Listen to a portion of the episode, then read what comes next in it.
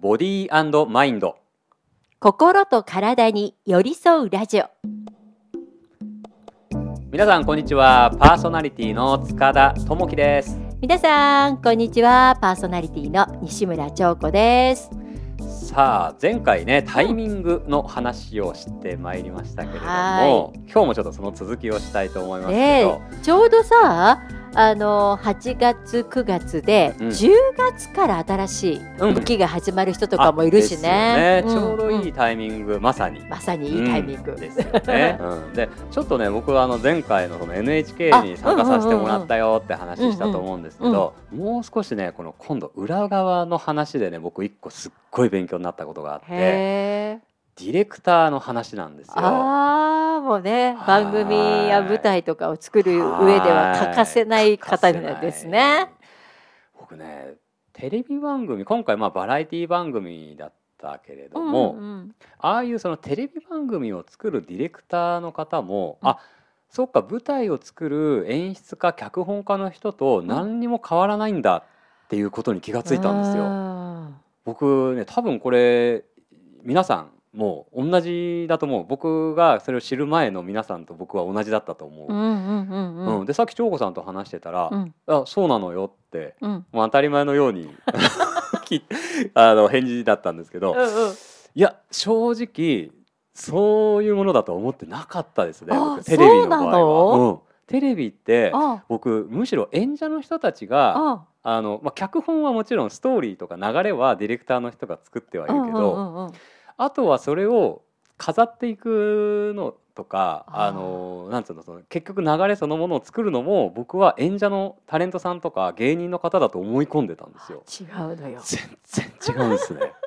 全然違うんですよ皆さん。そディレクターによって番組の質感が全く変わるのよう。ねえ。うんいやもうだからディレクターの方が、うんもうとにかくそのまあ台本もちろんね、うん渡されて、うんであの絶対に落とすあの落としちゃいけないセリフっていうのが、うん。やっぱりそのバラエティ番組にも何個かあって、うん。でそれはもうセリフみたいになっててうん。でそれはもう言う人が決まってるんですけど、うん。でそれ以外のところはこういう内容の筋でいくからこういう内容に沿って話をしてね、まあ、例えば僕だったらあのキャンプをやりますと、うん。薪割り火起こし料理っていうのは一般的には皆さん危ないと思っていると。うん。だけれどもそれ達人の人にサポートしてもらうことでできるようにはなる。うん。だけどじゃあこれが一般の人たちがじゃあ視覚障害の人にもキャンプをしてもらうのってまあ安心安全にできる方法もあるよねって思ってもらえるためにはどうすればいいかな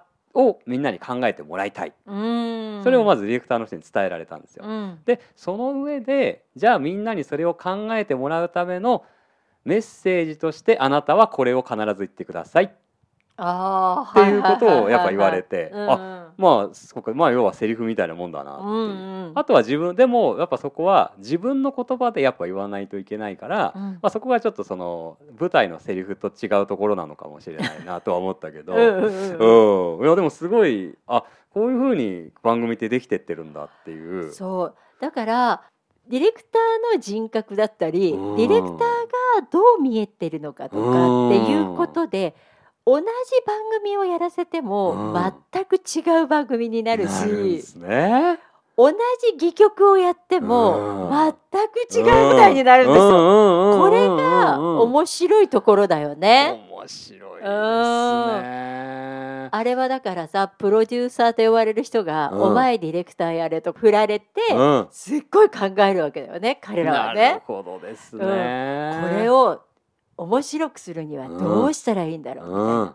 私ね実は昔はい。やってたはい。長寿番組で一番最初にデビューしたラジオ番組があって。これってすっごい長寿番組で私が第12代目のパーソナリティだったんですよ。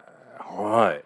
で途中でディレクターが交代したのね。全然面白くなくなったんですよ。えー。ごめんなさい聞いてたりせさ。ん。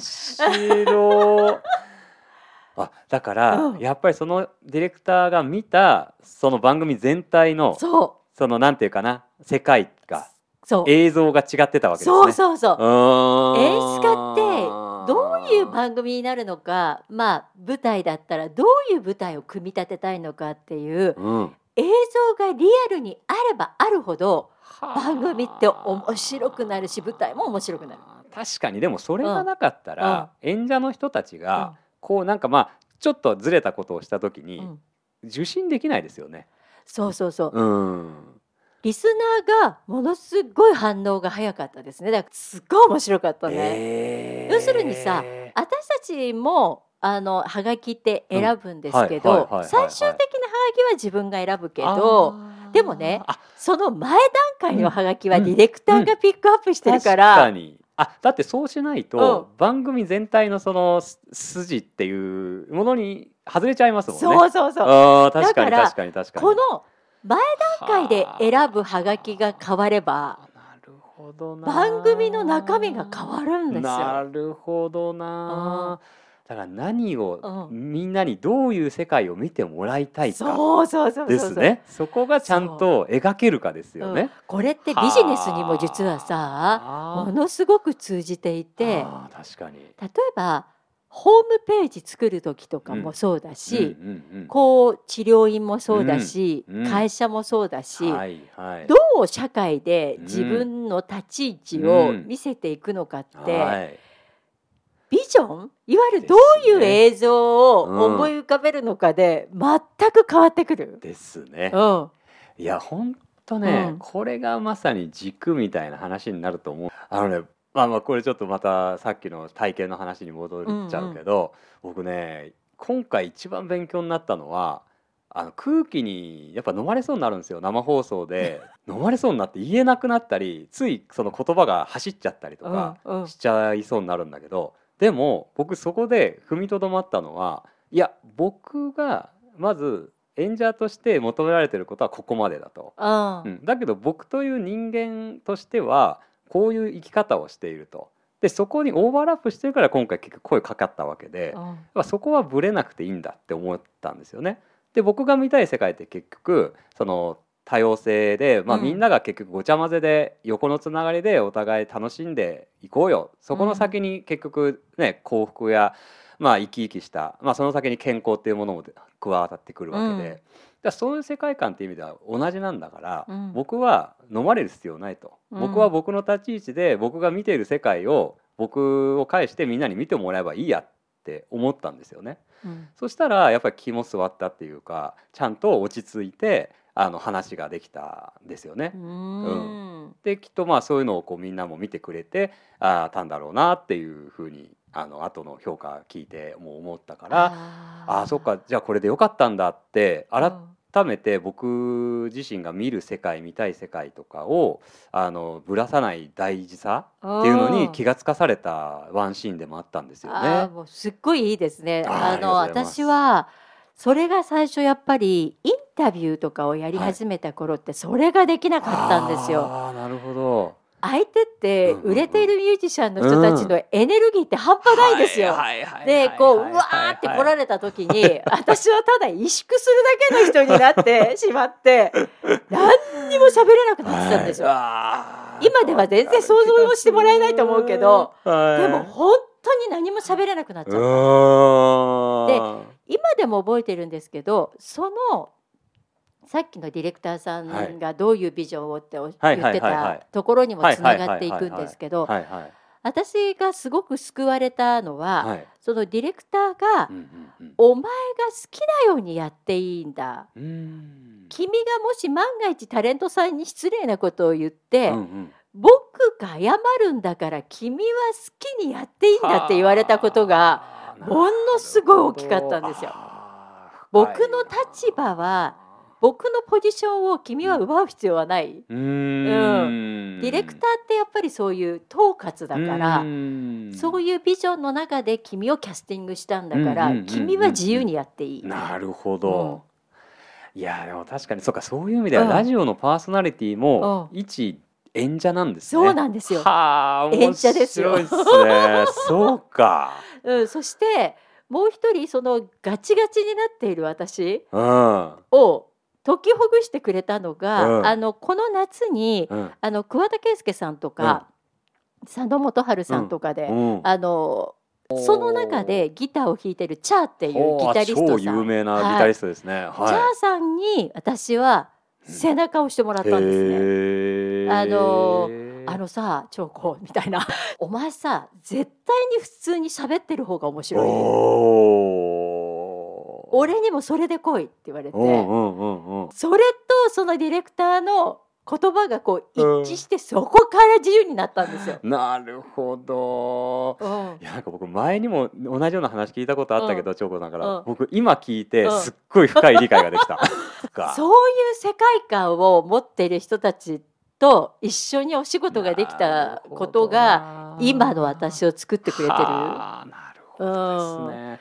だからこういう人に出会うタイミングっていうのもやっぱりありますよね。あるね。なんか出会いはやっぱりずっとタイミング。かなってやっぱり思う。確かにな。本当にちょっとした些細なことでタイミングって変わっていくじゃないですうかん。確かにそうですね。あえちなみにうんその長子さんのその演者まあ演者っていうか、うん。まあ今回舞台っていうところに絞った時に、うん。うん。一演者あの出演するまあ俳優さん、うん舞台俳優さんとかうん。女優さんとしてのうん。タイミングっていうところで言うと何かあります？えっとねこれは今前回からの流れでやっているいわゆるテレビとかのエンターテインメント、うんうんうんうん。ラジオとかも含めたエンターテインメントと舞台のタイミングは全く違う、ああそうですか。違いますか。全く違いまますここれはねタイミングが自分のタイミングじゃないんですよ。ああそうか。役としてのタイミングで動かなきゃいけないから。あーそうかなるほど。そう。で役者は自分軌道で動くことを禁じられるんですうね、ん。自分軌道で動くっていうのはどういう要するにことですか？自分ではい。動くのは禁じられますね。だからか。長子として動くのは禁じられる。そうかそうかそうですよね。あなたは例えばアンナっていう役だったら、あなたアンナでしょ？そうですよね、うん。アンナでいてって言われるんですよ、うんうんうんうんそうすると自分のタイミングと合わないんですあよあそうなりますよね。これが苦しい。はあなるほどな。そうかそこを上手にセ,、まあ、セーブするというか、そうだよねなりきるわけですよね。うん。でもやっぱり役者に向いている人と向いていない人の差はここかも、ああなるほどですね。うん。自分で生きたい人なのか、はい、それとも誰かの呼吸をして誰かに合わせていくというか、誰かとして生きていくことができるのかみたいなところが大きい気がする。役者としてね。生生きていく分そうかそうかそうか、うん。確かに両方ともまあ演者っていうことで変わりはないんだけれども、うんうん。そうか自分のまたもう一人の自分をその作っていくのか、うんうん全く別の人格人生を作るのかっていうそ大きな違いですね。全然違うんですよ確。かにそうだわ。あはあ。あだから例えば着替えるのもその人の例えばさっきも言ったアンナさんっていう人だったら、うん、アンナのタイミングで話さなきゃいけない。そうですよね。アンナのタイアンナが使う言葉で話さなきゃいけない。要するに自分が強い人間が演者になるとうん、その人しか見えないんですよ。そうか。うん、確かにだってアンナを介して、うんそのアンナが見る世界アンナと対峙してる対対象の人を見てないといけないわけですもんね。そうそれがむずすごい難しい。確かに本当だめっちゃ難しいんですよ。へえそれはあれですか？そのうん自分からアンナに移行するタイミングみたいのはやっぱあるんですか、これは呼吸です。あー呼吸なんだ、うん、へ呼え吸を合わせると、はい。だんだんその人になってでもこの呼吸を合わせることがうん。すっごい苦手な人もたくさんいます。はあなるほど、そっか。だって自分の呼吸が分かってかつアンナの呼吸が分かっていないと合わせられないねそれそうだ。そう。だから最近の役者さん日本の役者さんうん。と海外の役者さんの大きな差は、うん。こういう教育受けてるかどうかですよね。へえそれはあと日本が受けて日本は受けていない人が多い。多でも海外のアーティストの人たちとかうん。海外で演劇をやってる人たちは、うん。うん。みんな少なからずそれはやらされている。へえ、なので全く違う人たちが出来上がっていくよね。いや確かにそうなりますね、うんうんうんなので日本の役者さんは私から見るとどっちかっていうと自分軌道で誰かのタイミングで生きる人よりは役としてのタイミングというよりはその人が大きく見える役者さんが多い。なるほどなるほど、うん、そうか。あの人だねって分かっちゃう。あそうそうそうそう。いっぱいいますね。名前出さないけど。なるほどね。うんうんあの人何の役やってもあの人にしか見えない。あいるいる。てるから役としての息はしてないんですよ。呼吸はしてない。そういうことか。ちなみにあの演出家としての、舞台の演出家としてのそのタイミングっていう話で言うとどうです？舞台の演出家は、ものすごい力量が問われて、その個人ですよね、うん、A さんなら A さんの本来の、いわゆる呼吸だったり考え方だったりが分かっている、そうですよ、役としての呼吸、生き方癖っていうのも分かっている、こうやって全体を見渡せる人じゃないと演出家はできない。そうか、うん、ああでもそうかもしれないわ。うんそうか確かにそのテレビ番組のディレクターはそう確かにそうだね。筋があって、うん、演者のそのタレントさんなりゲストの方に、うん、まあ、こういう筋で言ってほしいっていうのを、うん、その人間に対して言えるけど、舞台の場合は、役にまずその人がなってるかその上でその脚本に沿った演技をしているか。ああ確かに。全然違うわ。でしょ、うん、深いんですよ演技は。演劇で。だから私がよく言われてたダメ出しがそれはあなたでしょっていうダメ出しが多かったんですよ。そうかそうか、うん、そのダメ出しって要するにそれはあなたでしょっていうことはあんなにはなってないっていう、まあ、そういうことですねアンナの呼吸じゃそのタイミングでは セリフ言わないでしょ？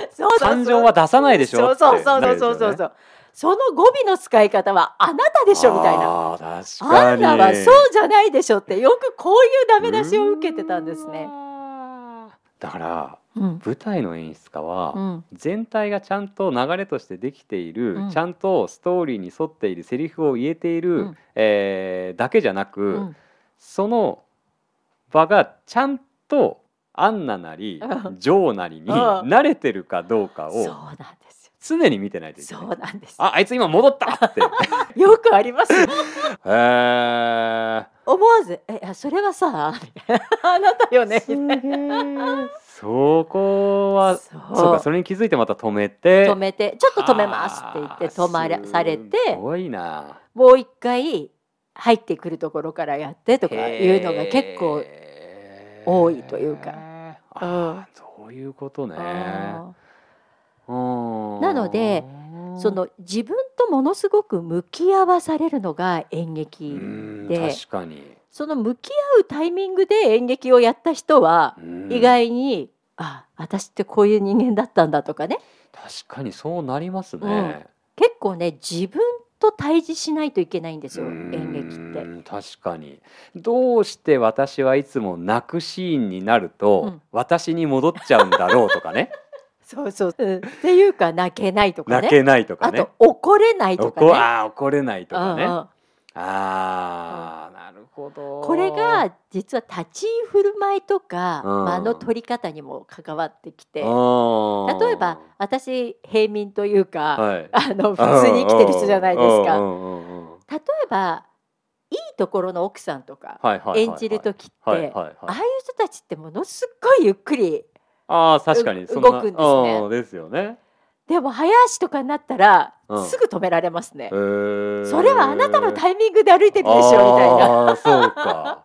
そうですそうですそうですそうです。まあ確かにそういう、うん、まあ貴婦人がねそう、うん、急に走り出すとか思いっきりね手振って走るみたいなのは想像つかないですもんね。そうねそうね。あとたっぷりした間を使うんですよ。あ確かに。ああいう方たちって。そうかも。間の取り方もものすっごくダメ出しされました、なるほどな、うん、ああそうなるわ、うん、私ねもともとものすごい早口だったんですよ。で何なんでかっていうと、うん、ラジオの世界って、うん、止まるの怖いんですよ。あそうかそうかリスナー見えるわけじゃないし目の前に誰がいるわけでもないから、ね、なんか止まっちゃったらいけないなんかこう切迫感みたいなのが当時あってなるほど。止まれない。で最近止まれない人がものすごい増えてるんですよ。あそうなんですね。うん、それはラジオパーソナリティに？いやラジオパーソナリティだけじゃなくて、うん、日常あ日常で、うん、みんな忙しく生きてますね。なるほどね。さっき言った TikTok とかでショートバージョン好きな方たちもほとんどまとれませんね。ああでもそうかも。うん、あ僕ねそれすっごい思ったのは、うん、あれねテレビの、とかその TikTok とかの、ああのその一言をその短い尺の中で収めて伝えていくっていうあれを日常に落とし込もうとなんかしちゃってる勘違いしてる人多い気がするんですよ。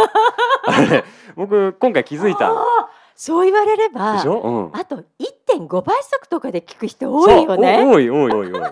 そうあれね勘違いしないでほしいんだけど、テレビで話してる人たちはあれがすごいその会話術として長けているように見えるから。日常でもそういうふうにした方がいいんだみたいなのノリにしろね。みんな思うんだけどあ。れ全然違いますからね。そうよ、ま、間とかも全然あんなあんなねあの感じじゃないし、うん、あんな変なねエネルギーエネルギー出してないしっていうか日常もあのあのエネルギーで生きるとね、死んじゃう。死ぬ死ぬ死ぬ。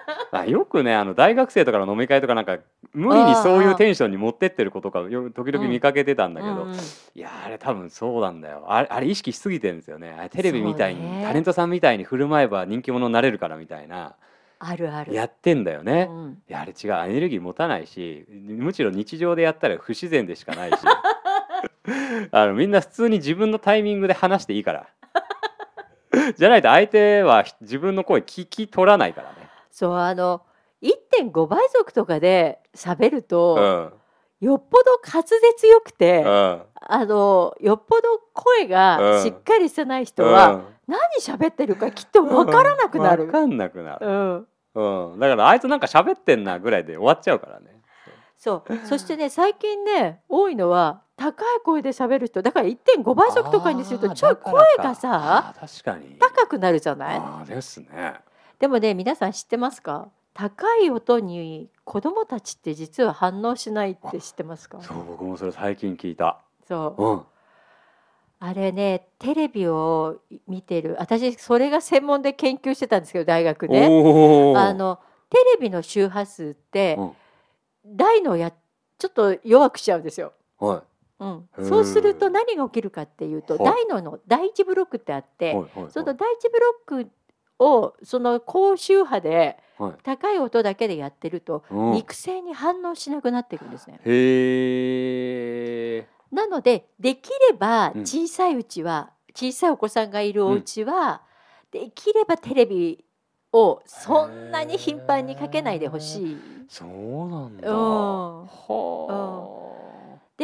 ダウン症の子とか、はい、ああいうまあ障害を持ったお子さんたちって、はい。はい、肉声を頻繁に聞かせてるうちに、うん、笑い声とかが出るようになっていくんですよ。そうですか、うん、なのでちょっとできれば低い声肉声ってやっぱり大事で。うん。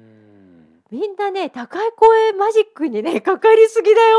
なるほどな。うんでしかもさ、うん、あれ実際テレビで喋ってる人たちも、うん、人によって声の音量とか全然違いますもんね。違うんですあれ音声さんが上手に揃えてくれてるだけで。揃えてるだけなんですよ。だからみんなよく声が出るように感じるけど全く声出てない人は声出てないからね。ですよね。いや本当あれも知らなかった。うんうんなるほどいや勉強になります。ね、なので、うん、ぜひあのこう見えてる世界だけが全てではない。ですね、うん、もしかしたらこれってどうやってできてるんだろうなとか、うんうんうんうん、この人たちは本番終わってからもこのテンションなのかなとか この舞台って、うん、あこの人ってどんな役者さんなんだろうなとか、ね、ちょっと角度変えてみる練習みたいなものをしていくと確かに違うもの見えてくるかも。そうかもしれない。うん、あだって役者さんがそういう役やってたらその人ってそういう人だっていう気になってきてますよね。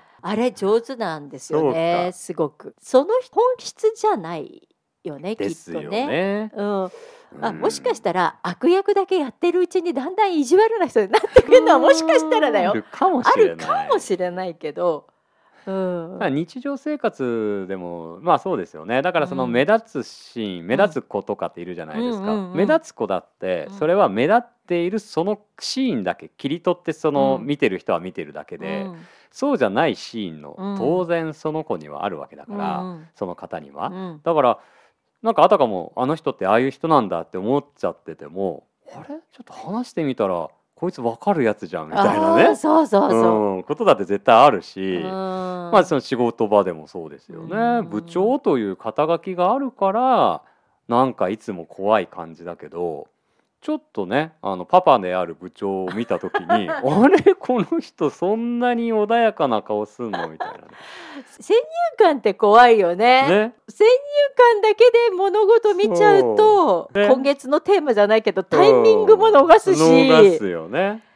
一度この先入観を取るっていうのをちょっとやってみるといいかもしれない。うん、ああいいかもいいかも。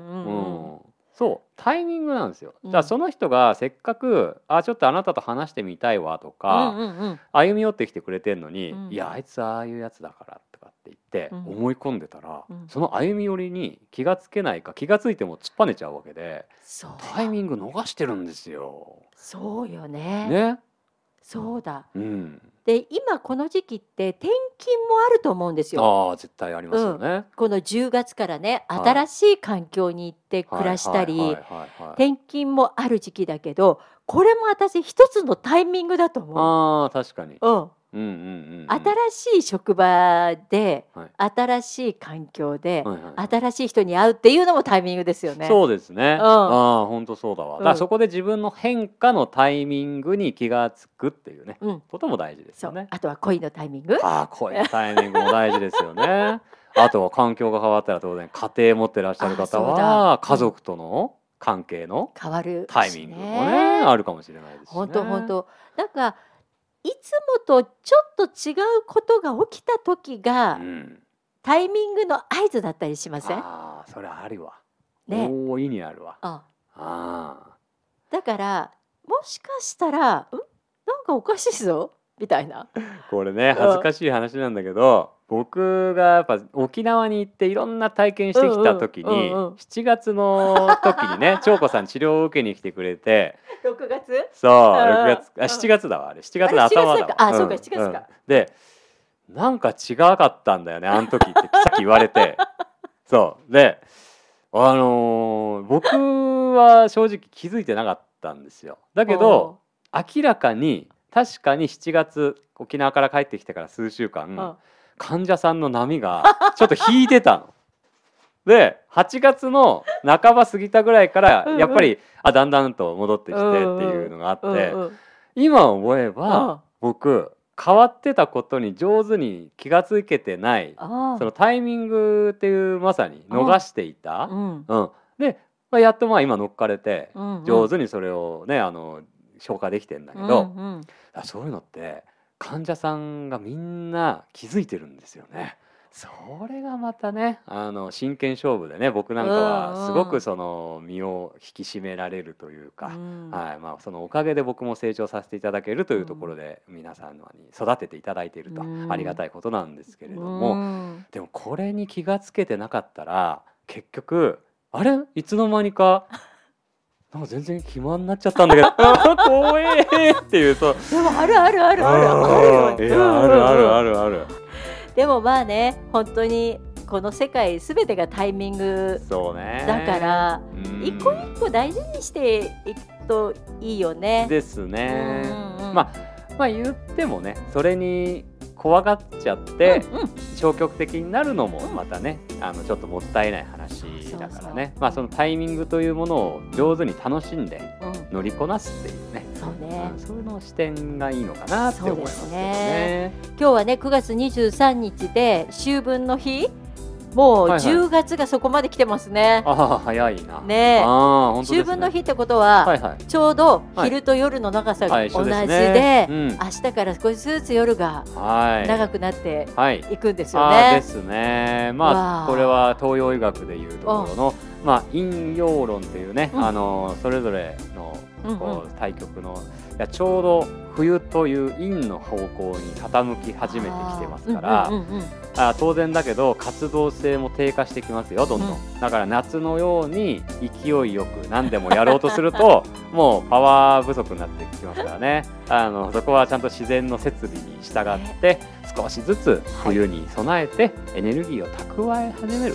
そういう時期ですからあのちょっとパワー抑え気味で生活してくださいね。わかりました。じゃあねまた皆さん10月にねお耳にかかれたらと思います。それでは今日はこの辺でお相手は、えー、塚田智樹と。長子でした。それではまた来月お耳にかかります。バイバイ